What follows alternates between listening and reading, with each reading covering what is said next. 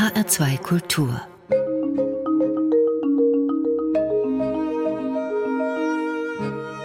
Doppelkopf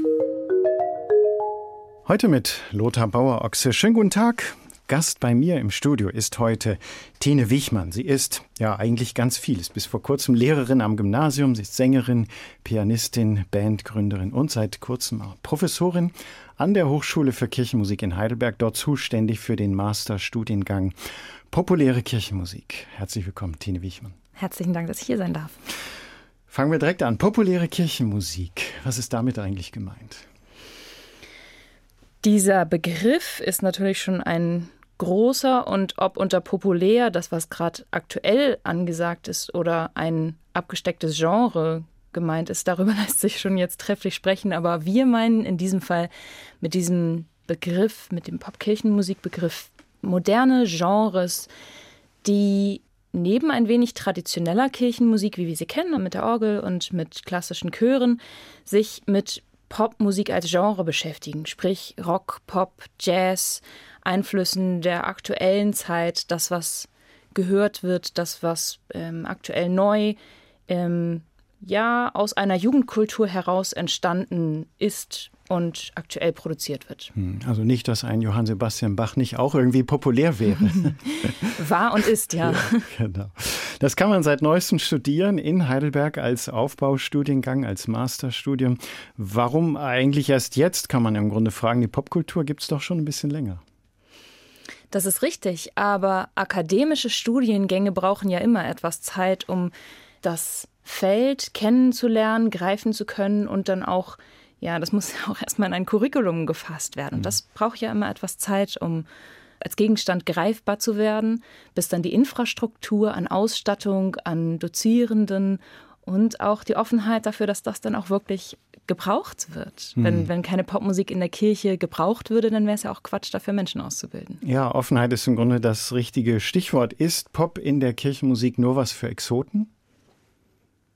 Also ich weiß nicht, ob ich die richtige Person bin, diese Frage zu beantworten. Ja. Nein, ich glaube ich glaub nicht. Mhm. Äh, es wird ja viel über die Frage diskutiert, ob Popmusik überhaupt in die Kirche mhm. soll. Aber wenn wir schauen, dann ist sie in vielen Bereichen schon da. Und auch schon in unserer Landeskirche. Von freikirchlichen Zusammenhängen brauchen wir da gar nicht mehr sprechen. Das ist nochmal ein anderer Bereich.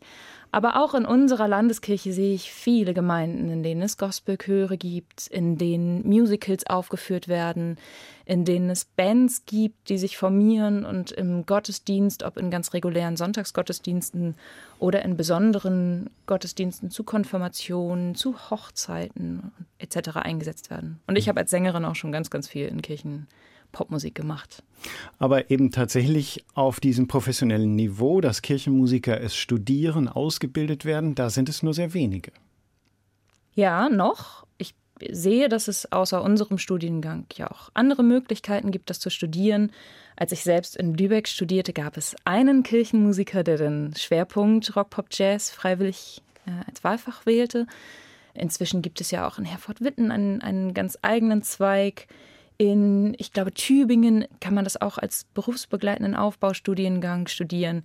Da gibt es viele verschiedene Möglichkeiten, die sich jetzt dieser Jahre entwickeln. Hm.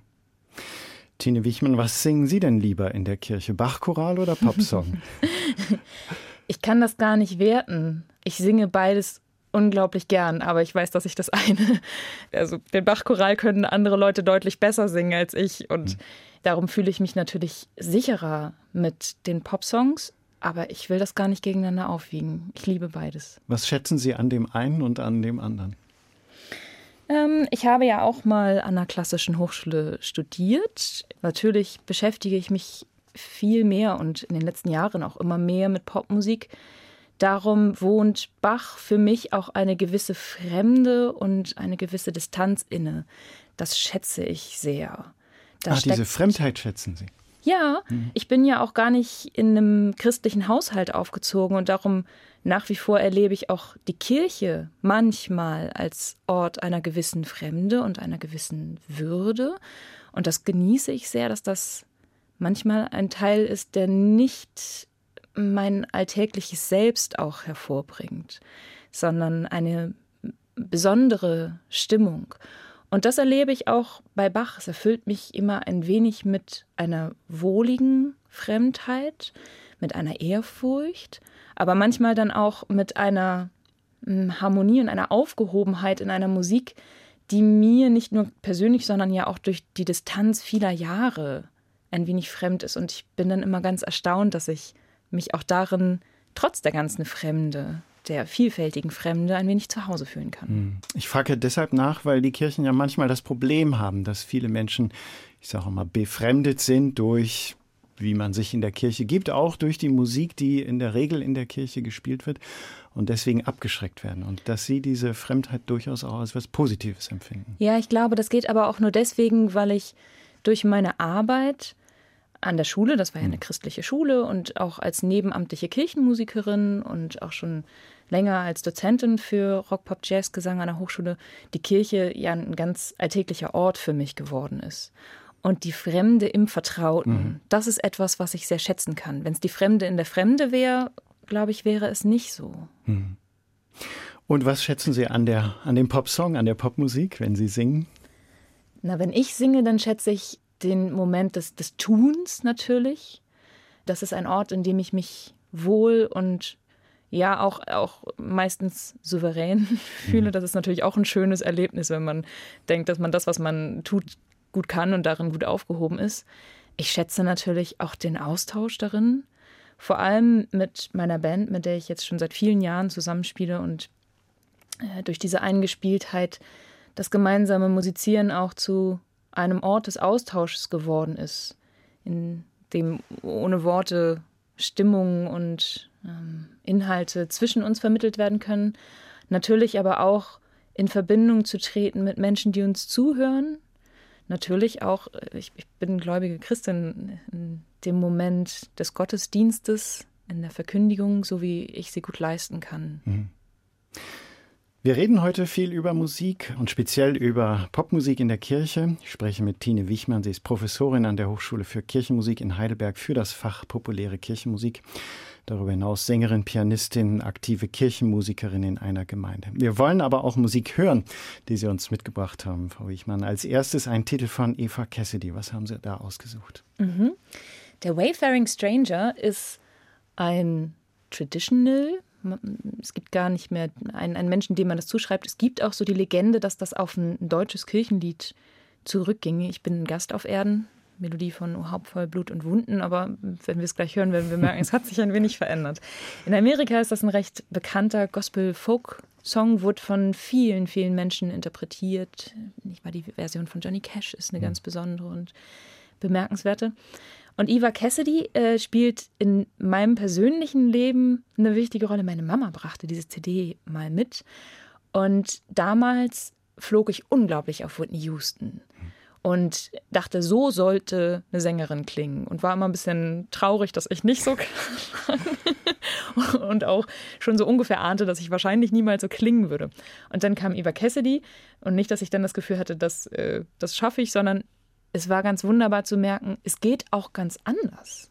Da sind, gibt es ganz unterschiedliche Ideen von, was ist denn schön. Und merkte, dass mich diese Intensität der Stimme ganz arg berührte. Na, und dass das christliche Musik ist, spielte damals für mich gar keine Rolle. Ich hm. hatte das Gefühl, das ist eine tolle Stimme und äh, ein toller Groove. Der Schlagzeuger, den finde ich toll. Und es gibt eine Geschichte zu erzählen. Hören wir mal. Eva Cassidy mit Wayfaring Stranger, ausgesucht heute von meinem Doppelkopfgast Tine Wichmann.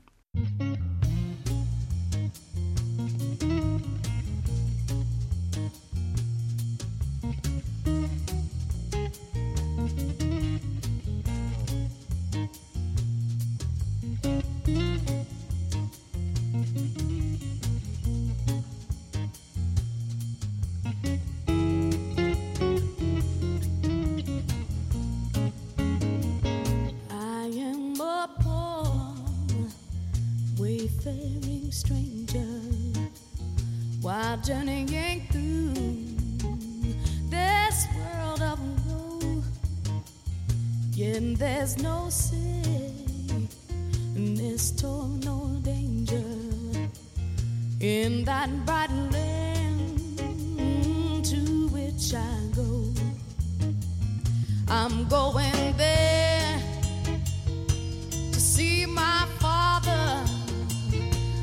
Going there no more to roam.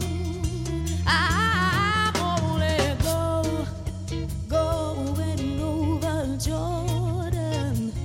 I'm only go, going over home. I know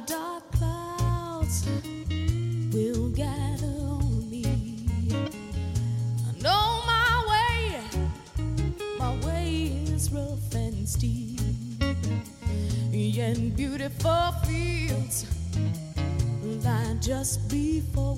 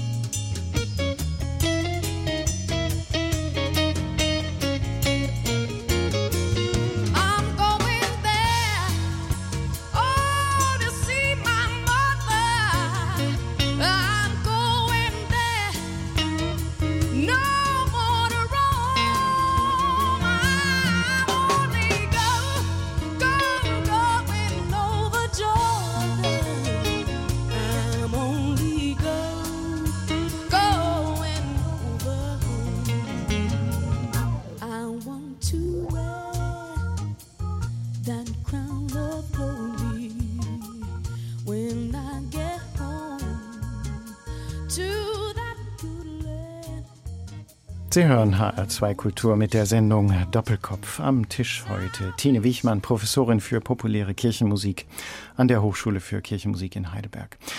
Frau Wichmann, der Studiengang ist ja ganz neu. Im Grunde geht es los in diesem Semester. Was lernt man da? Da lernt man vielfältiges, aber vor allem natürlich Musik machen und Musik vermitteln. Die Studierenden mm, können wählen als Hauptfach zwischen Klavier, Gitarre und Gesang. Dieses Hauptfach haben sie als Unterricht dann an der Popakademie und haben dort auch ihr individuelles Bandprojekt, was sich in den Jahrgängen dann findet und was diesen Studiengang ganz intensiv begleitet. Viele Veranstaltungen knüpfen dann genau daran an und viele Prüfungen werden dann auch damit absolviert. Also auf dieser Seite wird viel selbst Musik gemacht auf einem sehr hohen Niveau. Und auf der anderen Seite ähm, gibt es natürlich den Unterricht bei uns an der Hochschule für Kirchenmusik, in dem sich viel mit Vermittlung auseinandersetzt. Im Bereich Bandcoaching, im Bereich Chorleitung, im, im Bereich Dirigieren. Aber natürlich auch, je nachdem, was für eine Vorbildung die Studierenden aus ihrem Bachelorstudiengang mitbringen, gibt es noch Ergänzungsbereiche. Und dann muss entweder auf der einen Seite Theologie und ähm, Kirchenmusikgeschichte noch ein wenig zusammengefasst ähm, unterrichtet werden. Oder wenn die Menschen vorher einen Bachelor im Bereich Kirchenmusik gemacht haben, dann gibt es natürlich noch Ergänzungsfächer auf der anderen Seite, was Technik und was Instrumentarium und diese Dinge angeht. Das wo- wollte ich gerade fragen. Es ist ja ein Aufbaustudiengang, Masterstudiengang. Was müssen denn die Bewerber und Bewerberinnen mitbringen schon, wenn sie das studieren wollen? Also ganz formal müssen Sie einen Bachelorabschluss in einem musikalischen Studiengang mitgebracht haben. Das kann Kirchenmusik sein, das kann aber auch Schulmusik sein, das kann auch grundständig ein Instrument gewesen sein. Da gibt es viele Möglichkeiten. Auf der anderen Seite müssen Sie natürlich, naja, ein, eine Zugehörigkeit zur Kirche haben und sich auch auf diesen noch jungen und neuen Bereich einlassen. Wir versuchen nicht vorzugeben, ähm, in diesem und jenem Stil müssen Menschen dann zu Hause sein. Natürlich müssen sie die Stile der populären Kirchenmusik, die es schon gibt, Mhm. kennenlernen und auch ähm, nah kennenlernen. Aber was dann ihr musikalischer Schwerpunkt sein wird, das entwickelt sich ganz individuell nach eigenen Interessen, Wünschen, bestimmt auch nach den Bandprojekten, die dann an der Popakademie entstehen. Ich höre ja immer wieder, äh, nicht so mit Kirchenmusikern auch zu tun habe, so diesen Satz, man muss sich eigentlich entscheiden. Macht man Pop oder macht man eher klassische äh, Kirchenmusik? Sie haben vorhin auch gesagt, den Bachchoral, den können andere besser singen. Äh, Die können dann vielleicht nicht so gut äh, soulig den Popsong singen. Ähm, ist das tatsächlich so, dass man sagen muss, entweder mache ich Popmusik in der Kirche oder ich mache klassische Kirchenmusik? Na, das muss man ja erstmal für sich selber entscheiden, wo das Herz schlägt. Und ich halte es für ziemlich quatschig zu sagen, ich finde das ganz bescheuert, aber ich muss das halt machen und dann mache ich das halt auch irgendwie. Wenn man professionell Musik macht, dann muss man, glaube ich, sich tatsächlich ab irgendeinem Niveau entscheiden. Also ich würde mich zum Beispiel nicht auf eine öffentliche Bühne stellen und dann nur klassisch singen. Das kann ich nicht gut darstellen, weil da mein Anspruch an mich und die Musik auch zu hoch ist. Das kann ich, kann ich nicht leisten. Im Bereich Gesang erlebe ich, dass mich das, wo ich nicht zu Hause bin, schneller anstrengt. Ich habe auch bis vor kurzem oder singe immer mal wieder auch in, in klassischen Zusammenhängen und merke, wenn ich da einen Tag lang den Verdi singe, das strengt mich an. Einen Tag lang Jazz singen ist kein Problem. Und ich nehme an, es ist andersrum genauso. Ich lerne zu differenzieren. Wie kann ich das beeinflussen, dass es so oder so rauskommt und so und so klingt?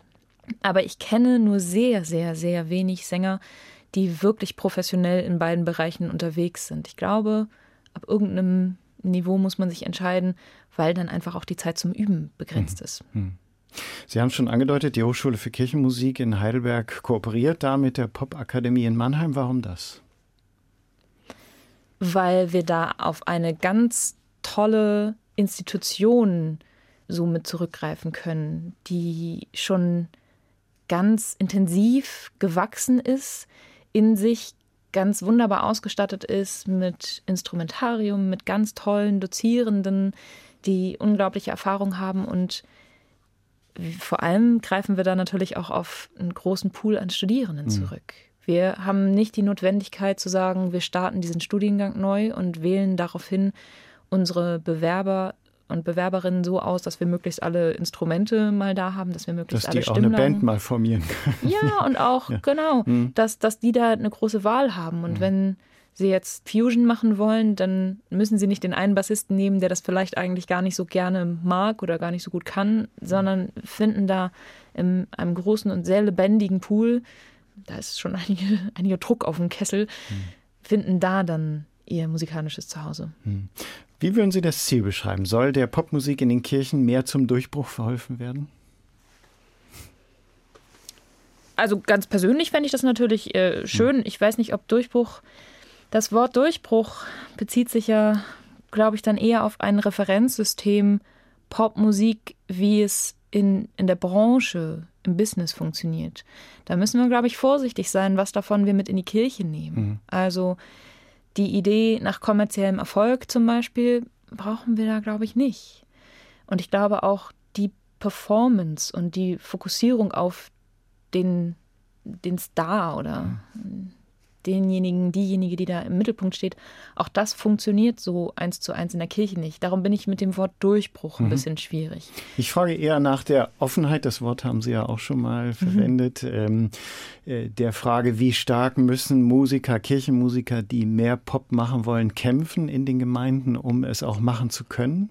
Gegen Widerstände? Ich glaube, das kommt natürlich sehr auf die Gemeinden an. Ich habe äh, auch Gemeinden kennengelernt, da habe ich den Eindruck, da müssen im Moment die, die Klassiker ein bisschen kämpfen. Aber mm, das ist sehr variabel. Ich erlebe, Popmusik ist in vielen Kirchen zu einem großen Teil noch ähm, von engagierten Laien gemacht, was gar nicht, gar nicht schlecht sein muss. Ähm, aber ich, ich glaube, dass darum diese Gegenüberstellung von, wie ist das und ist das gleichwertig und ist das gleichmäßig gewachsen und kann, braucht das einen Durchbruch, das finde ich schwer zu beantworten. Aber wenn wir uns fragen, was wünschen wir uns von diesem Studiengang, Ja, dann wünsche ich mir natürlich, dass das professionalisiert wird und dass eine akademische Ausbildung sich etablieren kann und sich auch entwickeln kann. Das ist jetzt der erste Jahrgang, da wird Mhm. bestimmt auch noch vieles sich verändern. Aber ich wünsche mir auch, dass diejenigen, die diesen Studiengang absolvieren, ganz aktiv mitentwickeln und mit ihren Wünschen und Zielen und ihren Stärken und ihren Visionen diesen noch sehr jungen Bereich mitgestalten, Mhm. aktiv mitgestalten. Popmusik in der Kirche, das ist das Thema von Tine Wichmann. Sie ist Professorin an der Hochschule für Kirchenmusik für das Fach populäre Kirchenmusik. Wir sprechen gleich nochmal weiter darüber, was das eigentlich für Musik ist. Ähm, jetzt hören wir erstmal Popmusik und zwar säkulare vorgeblich erstmal. Peter Gabriel und Kate Bush mit dem Titel Don't Give Up. Warum dieser Titel in der Sendung heute?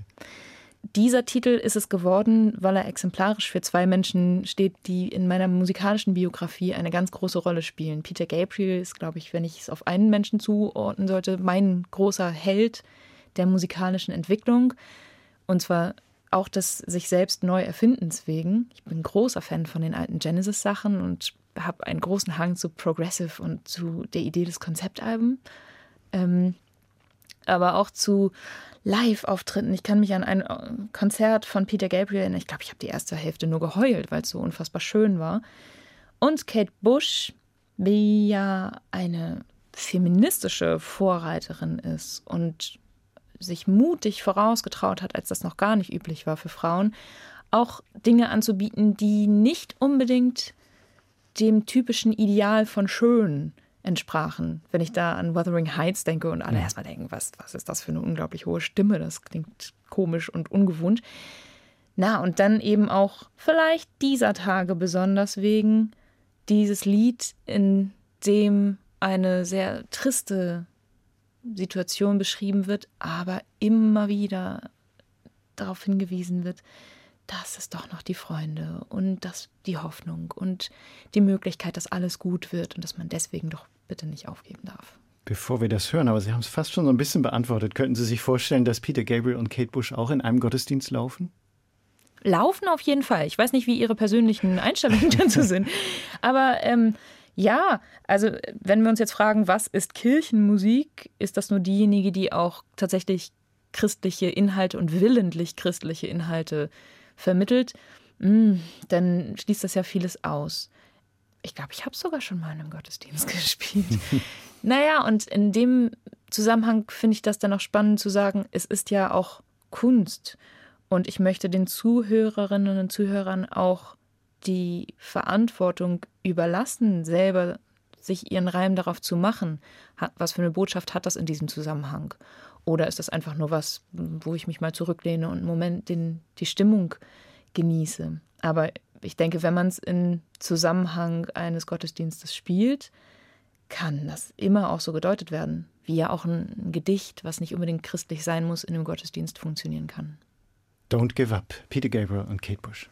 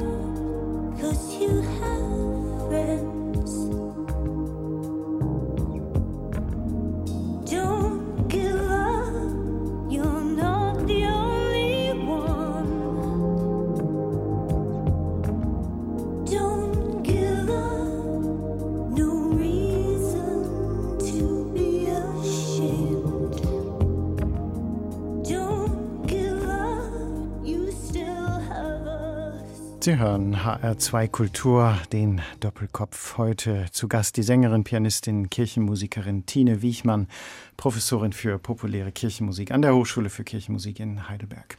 Wie viel Popmusik gehört in die Kirche? Darüber sprechen wir heute. Und wir müssen mal, glaube ich, so ein wenig beschreiben, was das eigentlich ist oder sein kann. Wenn wir mal so ein paar Jahrzehnte zurückgingen, da fingen ja irgendwann äh, junge Leute an, mal ein Schlagzeug und ein E-Piano und Gitarren in die Kirche zu schleppen. Dann sprach man von Sakropop zum Beispiel oder NGL, die Abkürzung steht für Neues Geistliches Lied. Ist das noch etwas, was heute noch so lebendig ist? Je nachdem, wen man fragt, ähm, stößt man da auf Abwehr. Ich weiß, dass das viele den Begriff Sakropop überhaupt nicht gern hören. NGL, habe ich das Gefühl, ist etwas liebevoller aufgenommen worden. Vieles davon findet sich ja auch in den Regionalteilen des Gesangbuches wieder. Und da habe ich das Gefühl, das hat noch mehr diese Liedermacher-Tradition. Klar, das spielt auf jeden Fall eine Rolle. Ich spiele es regelmäßig in, in Gottesdiensten. Sie haben es schon erwähnt, es gibt so in den evangelischen Landeskirchen zu dem Gesangbuch entweder so Ergänzungsbände oder in Überarbeitungen kommen dann in so Anhangsteilen auch mal neuere Lieder rein. Da ist ja tatsächlich so ein bisschen was reingeflossen aus dieser Szenerie, also gerade aus dieser Liedermacherecke. Ja, in den verschiedenen Landeskirchen kamen zu unterschiedlichen Zeiten verschiedene Anhänge raus. Hier in Hessen ist es das EG Plus, ein sehr hübsches lilanes Buch. Bei uns in Baden ist es der Anhang Wo wir dich loben, wachsen neue Lieder. Ja, und ich erlebe zuletzt in Gottesdiensten, dass oft darauf geachtet wird, dass beides irgendwie vorkommt. Dass es jetzt auch den, in den Corona-bedingt kurzen Gottesdiensten dann mal ein bei uns NL-Lied und ein EG-Lied gibt und dass sich das etabliert. Einer dieser Titel hat es sogar mal in die Charts geschafft. Muss man mindestens. Der ist aber im EG, der ist nicht im Anhang. Ja, genau. Danke für diesen guten Morgen. Wirklich ein Hit geworden. ähm, aber die Frage, die sich daran anschließt, ist das eigentlich Ziel, dass sozusagen Popmusik, die im Raum der Kirche entsteht, ja auch äh, ihren Weg findet zu einem säkularen Publikum? Das ist jetzt natürlich eine sehr komplexe Frage und ein, ein sehr polarisierender Titel. Ja. Mir gefällt die Definition von Popmusik als eine zeitgeistliche Strömung, die aus einer Jugendkultur heraus entsteht. Und wenn wir das anwenden, dann ist Danke für diesen guten Morgen das ja nicht. Das ist ja nicht aus einer äh, Jugend und auch ein bisschen Anti-Haltung vielleicht, sondern das ist ja ganz bewusst für ein Ziel von Menschen, die diese, diesen Raum kennen, komponiert worden. Aber Ihre Frage war, ist es das Ziel, kommerziellen Erfolg mit Popmusik in der Kirche zu machen? Ich finde, dass es sollte nicht das Ziel sein. Ziel sollte sein, dass sich ähm, etwas entwickelt, weil es in den Gemeinden mit den Musikern funktioniert. Wenn nebenbei was äh, überregional erfolgreich ist, und das sehen wir ja zum Beispiel auch bei Praise and Worship Musik vornehmen, das haben wir in Deutschland noch nicht so stark wie zum Beispiel in Amerika und Australien. Hillsong United ist da ein Stichwort. Wenn es dann nebenbei äh, kommerziell erfolgreich sein sollte, bin ich die Letzte, die was dagegen hat. Aber ich würde Musik nicht auf dieses Ziel hin komponieren wollen. Hillside United. Ich greife das Stichwort ruhig mal auf. Worship-Musik, Praise-Musik, äh, im, im Deutschen spricht man dann von Lobpreismusik. Das ist ja so eine Szene, die tatsächlich im englischsprachigen Raum, ja, im, im Bereich professioneller, kommerzieller Musik auftaucht. Die man in Deutschland den auch. Playern spielt, ja. Also Aber es, es eben- gibt viele Musiker in Deutschland, die sehr professionell in diesem Bereich arbeiten. Wir müssen uns das, glaube ich, mal vor Ohren führen. Äh, wir haben einen kleinen Auszug aus äh, dem Programm von Hillsong United, einer australischen äh, Gruppe. Wir hören mal kurz rein. Your grace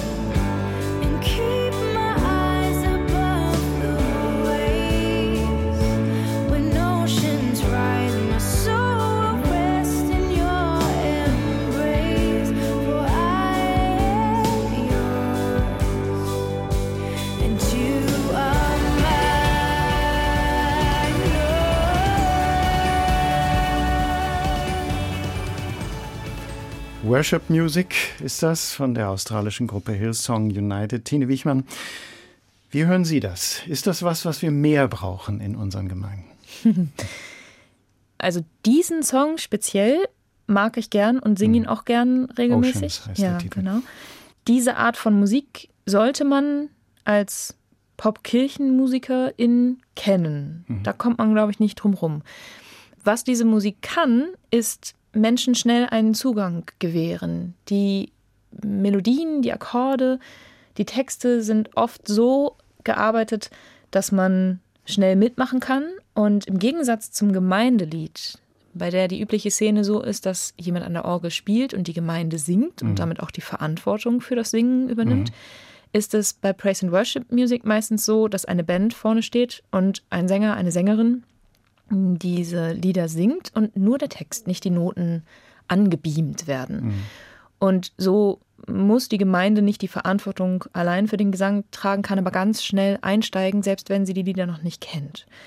Das birgt eine Chance, Menschen mitmachen lassen zu können, schnell ein, eine singende Gemeinschaft aufbauen zu können, ohne dass man vorher, wie vielleicht äh, in, in mancher Gemeinde, Noten lesen können und sich auch auf sehr alte Musik, die man sonst womöglich nicht kennt, einlassen können. Das muss hier nicht gegeben sein, sondern man kann schnell rein. Und man wird schnell emotional. Das sind Stärken. Ich muss aber oder möchte anmerken, dass ich da auch eine Gefahr drin sehe. Diese Emotionalisierung und das schnelle Mitmachen muss reflektiert werden. Denn ein Problem von Worship Music, die aus Amerika oder Australien in diesem Falle zu uns kommt, ist, dass da oft auch eine andere Theologie hintersteckt. Und dass in den Texten eine Theologie verhandelt wird, die bei uns nicht ganz passt, zumindest in der Landeskirche nicht. Und wenn ich das dann unreflektiert einsetze, hm, dann sehe ich das sehr kritisch. Hm. Die Musik ist ja auch im Überwiegend beheimatet in Gemeinden, die freie evangelische Gemeinden zum Richtig. Beispiel sind oder in Gemeinden, die zu den Pfingstkirchen gehören. Äh, Und da ist ja diese Emotionalisierung auch tatsächlich gewollt. Ja. Brauchen wir in den landeskirchlichen Gemeinden vielleicht doch ein bisschen mehr Emotion? Ich weiß nicht, ob wir sie brauchen. Mhm. Ich wünsche sie mir. Natürlich müssen wir da auch unsere, unsere lutherische Tradition nicht verleugnen. Das hat und, und das zu durchdenken und sich bewusst zu machen, was ich da überhaupt singe, halte ich für sehr, sehr wichtig. Und auch die individuelle Verantwortung, was denn mein Glaube ist, die Möglichkeit, mich mit den Texten auseinanderzusetzen, darüber ins Gespräch zu kommen und nicht jemanden zu haben, der mir sagt, so und so ist das, fertig, glaub das oder ist es halt falsch. Aber ich glaube, dass das nicht einem emotionalen Gottesdienst zuwiderläuft. Ich merke, dass die Kirche für mich ein sehr guter Ort für Emotionen sind, dass ich mich da gut auf Emotionalität einlassen kann. Aber es darf eben nicht so sein, dass man da reinkommt, emotionalisiert wird und hinterher äh, kriegt man mit, was man da eigentlich gerade Kleingedrucktes im Text unterschrieben hat, indem man es gesungen hat. Ja. Sie haben es schon erwähnt, dass diese Musik Zugänge eröffnet, leicht zugänglich ist. Die Kirchen haben ja gerade das Problem, dass sie für viele fremd werden, dass die Zugänge schwer sind und gerade in so einem Alterssegment, wo die Menschen eher mit Popmusik, Popkultur aufgewachsen und geprägt sind. Also müssten die Kirchen nicht doch noch viel, viel mehr das nutzen, um auch Zugänge zu eröffnen. Na, da kriege ich ein bisschen Schwierigkeiten, wenn die Musik so funktional eingesetzt wird. Wenn wir sagen, ah, wir haben ein, ein Problem, wir möchten wieder mehr Leute, ja, dann machen wir eben ein bisschen Popmusik. Dann, hm, dann wird es so mit, mit einer Absicht und einer Wirkung eingesetzt. Ich möchte Menschen gern einladen und ein Mitmachen eröffnen. Ich glaube übrigens gar nicht unbedingt, dass das mit, mit klassischer Musik, wenn ich es jetzt mal so zusammenfassen darf, viel schlechter geht. Das wollte ich nicht gesagt haben. Ähm, wir kennen ja auch viele Choräle, die allgemein sehr bekannt sind. Und in einen Lobe den Herrn einzustimmen, ist, glaube ich, auch sehr emotional und auch zugänglich. Das denke ich schon. Ich glaube aber, dass Popmusik im Bereich von vielen Menschen im Alltag eine größere Vertrautheit und dann, wenn ich an, an vorhin wieder anknüpfe, ein Vertraut im Fremd oder ein Fremd im Vertraut ermöglichen. Ein Stichwort müssen wir noch kurz ansprechen, das ist das Stichwort Gospel. Das ist ja tatsächlich im Grunde auch eine sehr boomende Szene, wo auch in den Kirchen investiert wird mit Gospel-Kirchentagen, äh, Fortbildungsmaßnahmen und ja, sich ganz viele Leute dafür begeistern können. Aber ja, das ist eine sich entwickelnde Szene und Gospelchöre erlebe ich in, in vielen Gemeinden und da ähm, entwickelt sich in Europa eine ganz eigene Tradition, die mal einen ordentlichen Schub aus Skandinavien bekommen hat, die von Tore W. Aas und äh, Hans-Christian Jochemsen und Arrhenius mitgeprägt waren. Das fand ich sehr besonders bereichernd, dass sich so auch ein europäischer Gospel neben einem traditionell amerikanischen Gospel, den wir ja auch irgendwie nur so bedingt äh, singen können. Einige Songs äh, entstammen ja auch einer Tradition, die man nicht unreflektiert und eins zu eins übernehmen kann. Und damit kommen wir nochmal zu einem Stichwort, das heißt Enaim. Das ist die Band, in der Sie die Sängerin sind, zusammen mit Christoph Georgi, schon erwähnt, Manuel Steinhoff, der übrigens in Hessen lebt, in Marburg, und äh, Jens Nobiling. Wie beschreiben Sie diese Musik? Enaim ist ein Ort im Alten Testament und an dem, äh, also in, in der King James Bibel wird das äh, übersetzt als ein Ort, an dem sich Wege kreuzen. Und in, so tut es auch die Musik. Christoph hat der mal einst klassische Kirchenmusik und später noch Jazzpiano studiert. Manu und ich haben bei der Anna Pop Akademie studiert. Jens hier in Frankfurt, Schlagzeug, ähm, hat einen ganz anderen Background und so kreuzen sich da verschiedene Wege. Was kommt da raus? Ja, ich glaube, wir haben es irgendwo mal bezeichnet als eine Mischung aus Pop und Jazz. Natürlich sind hier und da dann immer noch Einflüsse von wo ganz anders zu hören. Sie haben während der Corona-Zeit ein paar Titel auf CD rausgebracht. Einen davon hören wir jetzt. Tine Wichmann heute zu Gast im Doppelkopf in H2 Kultur. Sie ist Professorin für populäre Kirchenmusik an der Hochschule für Kirchenmusik in Heidelberg und hier jetzt zu hören mit ihrer Band Enaim und dem Titel Baum am Bach.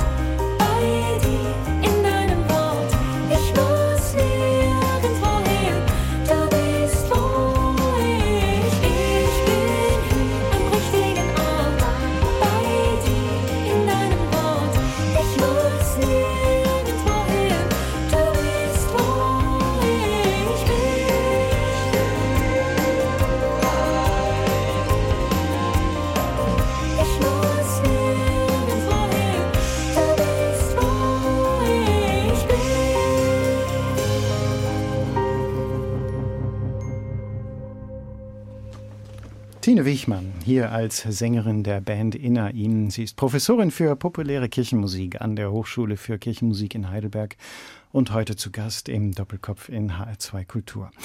Wie verändert es einen Gottesdienst, wenn Popmusik gemacht, gesungen wird, gespielt wird? Ich weiß nicht, ob ich da eine generelle Aussage zu treffen kann, aber ich versuche es mal exemplarisch an, an Beispielen, wie ich sie kenne. In meiner Gemeinde teile ich mir diese Stelle mit einem klassischen Organisten und so findet alle zwei Wochen ein Gottesdienst statt, an dem er an der Orgel rauscht und alle zwei Wochen einen, wo ich vorne am Flügel sitze. Und ein weiteres Beispiel, er spielt zum Ein- und Ausgang Orgelliteratur instrumental. Ich begleite mich und singe. Das verändert natürlich die Stimmung schon mal sehr. Ein weiterer Punkt ist, ich singe vorne mit. Gerade bei den moderneren Stücken, wir hatten es von, von Praise and Worship, auch wenn das jetzt nicht der reine Praise and Worship ist, Bei neueren Liedern habe ich die Tendenz, vor dem Gottesdienst mit der Gemeinde das einmal kurz zu üben und zu sagen, das ist ein neues Lied, das kennen wir noch nicht. Schaut mal, hier ist ein Sprung, den gucken wir uns noch mal kurz genauer an. Aber singe dann selbst im Gottesdienst auch kräftig mit. Manchmal habe ich sogar, wenn wenig Leute da sind oder jetzt in Corona, ein Mikrofon vor der Nase, dass die Texte auch gut verständlich sind. Ich habe den Eindruck, gerade bei den unbekannteren Stücken lädt das zum Mitsingen ein. Wenn ich jetzt aber weiterdenke und man hat eine Band vorne, dann verändert das eine Stimmung vom Vertraut im Fremd oder Fremd im Vertraut ja nochmal maßgeblich, was auch ein, ein emotionaleres und ja vielleicht auch ausgelasseneres Teilnehmen ermöglicht. Ich habe jetzt noch keinen Gottesdienst, der von einer Orgel begleitet wird, erlebt, wo Menschen aufstehen und anfangen zu tanzen. Mit Bands aber sehr wohl. Weiß nicht, ob das besser oder Und ist schlechter ist, in aber es ist anders. Ja, ja, unbedingt. Und wenn das so im Wechsel ist, die Orgel und äh, das Piano, äh, gibt es dann auch die Fans, die alle 14 Tage kommen, wenn sie Musik machen und die anderen, die Orgelfans, die dann auch nur alle 14 Tage kommen? Also ich glaube, unsere Gemeinde ist so treu, dass die äh, weder seine noch meine Musik verschmähen, aber natürlich gibt es Fans, die das eine oder andere bevorzugen. Ja, aber es, sag mal, es ist eben nicht die Wahl, dass man sagen muss, wir müssen Zielgruppengottesdienste machen, die nur ein Publikum ansprechen, die sich auf Pop ansprechen lässt und die anderen bleiben bei der Orgel. Nee, bei uns ist das nicht so. Ich weiß nicht, ähm, ob es nicht in neueren Gottesdienstformaten auch so sein darf, dass es das eine gibt und äh, man dann nicht sagt, Menschen müssen jetzt hierher oder daher oder dieser Gottesdienst ist nur für X oder nur für Y, sondern äh, jetzt auch ein paar Testballone aufsteigen lässt und dann auch schaut, was spricht Menschen an, wo entwickelt sich was und wo vielleicht eher nicht. Der Popmusik wird ja oft der Vorwurf gemacht, gerade so im kirchlichen Kontext, sie sei seicht, oberflächlich auch so gefühlig, äh, eben ohne Inhalt, ohne Tiefe. Sie haben das ja auch schon angesprochen, so die Kritik, die man an mancher Theologie haben muss, gerade in den äh, Worship-Songs. Verbinden Sie mit dem Studiengang auch so ein bisschen die Hoffnung, dass im Grunde dann ja eine andere Theologie, mehr Tiefe, mehr Brüche, mehr so die Zwischentöne des Lebens auch ihren Weg in die Popmusik finden? Ja. Ja. also ich, ich hoffe, dass sich da auch noch mehr eigenständig entwickelt. Ich weiß nicht, ob ich es. ähm, Dieser Vorwurf kommt ja nicht von ungefähr. Es gibt meiner Ansicht nach viele christliche Popsongs, die vergleichsweise seicht sind und wo nicht so tiefe Themen verhandelt werden wie beispielsweise in einem Paul Gerhardt-Lied. Aber Jetzt- es ist möglich. Man muss nicht Paul Gerhardt singen, um sozusagen die Bandbreite Nein, nein, der nein. Lebenserfahrung Unbedingt. äh, ins Lied zu bringen. Nee, aber darüber hinaus möchte ich auch sagen, dass auch die simplen Melodien und auch die simplen Gedanken ja durchaus eine Existenzberechtigung haben. Naja, die simplen Gedanken, die, wenn man sie ausspricht, klingen sie wie Grußkarten, aber wenn man sie selber erfährt, dann hat das ja auch eine eigene Tiefe. Und das in der Musik zu verhandeln, manchmal auch mit ganz alltäglichen Worten. Oder auch in der Melodie, eben die Tiefe dieses Gedankens in einer simplen Melodie, die sich wiederholt, in die man schnell hineinfindet, zu lassen, das finde ich jetzt gar nicht verwerflich. Das war in HR2 Kultur der Doppelkopf. Heute mit Tine Wiechmann, Pop-Kirchenmusikerin, Professorin für populäre Kirchenmusik an der Hochschule für Kirchenmusik in Heidelberg, Sängerin, Pianistin, wie wir gehört haben, aktive Kirchenmusikerin mit Leidenschaft und Begeisterungsfähigkeit. Danke, dass Sie heute da waren. Zum Abschluss nochmal, ja, ich würde sagen, einen musikalischen Leckerbissen, nämlich. Snarky Puppy featuring Becca Stevens und Vasen. Snarky Puppy ist eine amerikanische Band und für mich so das Nonplusultra, was es gerade im Bereich Fusion, New Soul, Jazz gibt. Eine unglaubliche Spielfreude. Ich habe die letztes Jahr auch hier in Frankfurt gesehen und merkte kurz vor Ende, ich, ich kann das gar nicht mehr aufnehmen, weil es so viel Input gibt. Und Becca Stevens, Singer-Songwriterin, spielt hier Oh je, jetzt habe ich den Namen vergessen. Ich habe es noch rausgefunden. Ein, ein interessantes Seiteninstrument, was mir noch nicht in, in echt begegnet ist. Und zusätzlich dann auch noch ein schwedisches Folk-Trio, Väsen. Ich letzt, vorletztes Jahr noch im Kulturfenster in Heidelberg gesehen. Eine Gitarre, eine Bratsche und eine Nickelharpa. Das, den Namen habe ich mir dann gemerkt. Ein interessantes Streichinstrument. Und da kommen sehr unterschiedliche musikalische Welten zueinander, aber sie funktionieren unglaublich gut zusammen. Wir sind gespannt. Vielen Dank erstmal, Tine Wiechmann, dass Sie heute Zeit für uns hatten. Mein Name ist Lothar Bauer-Ochse. Danke für Ihr Interesse und ich wünsche weiter anregende Radiostunden mit HR2 Kultur.